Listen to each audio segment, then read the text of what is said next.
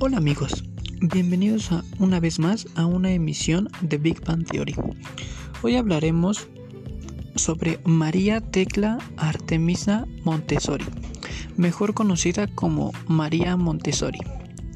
Nació el 31 de agosto de 1870 en Cherbourg, provincia de Ancona, Italia, en el seno de una familia burguesa católica.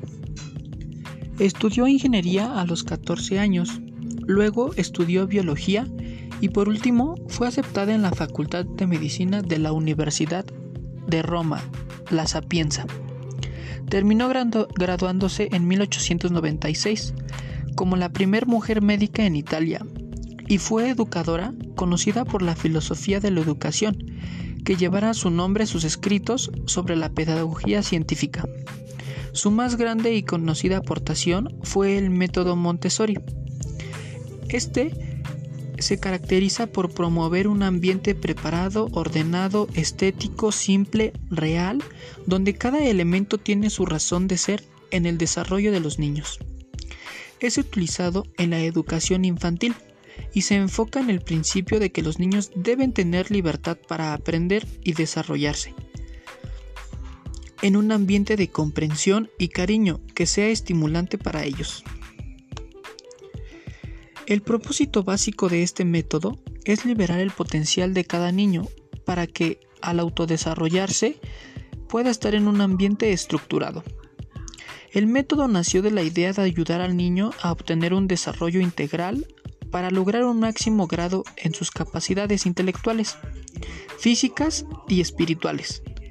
Por ello, se trabaja sobre bases científicas en relación con el desarrollo físico y psíquico del niño. María Montessori basó su método en el trabajo del niño y en la colaboración con el adulto.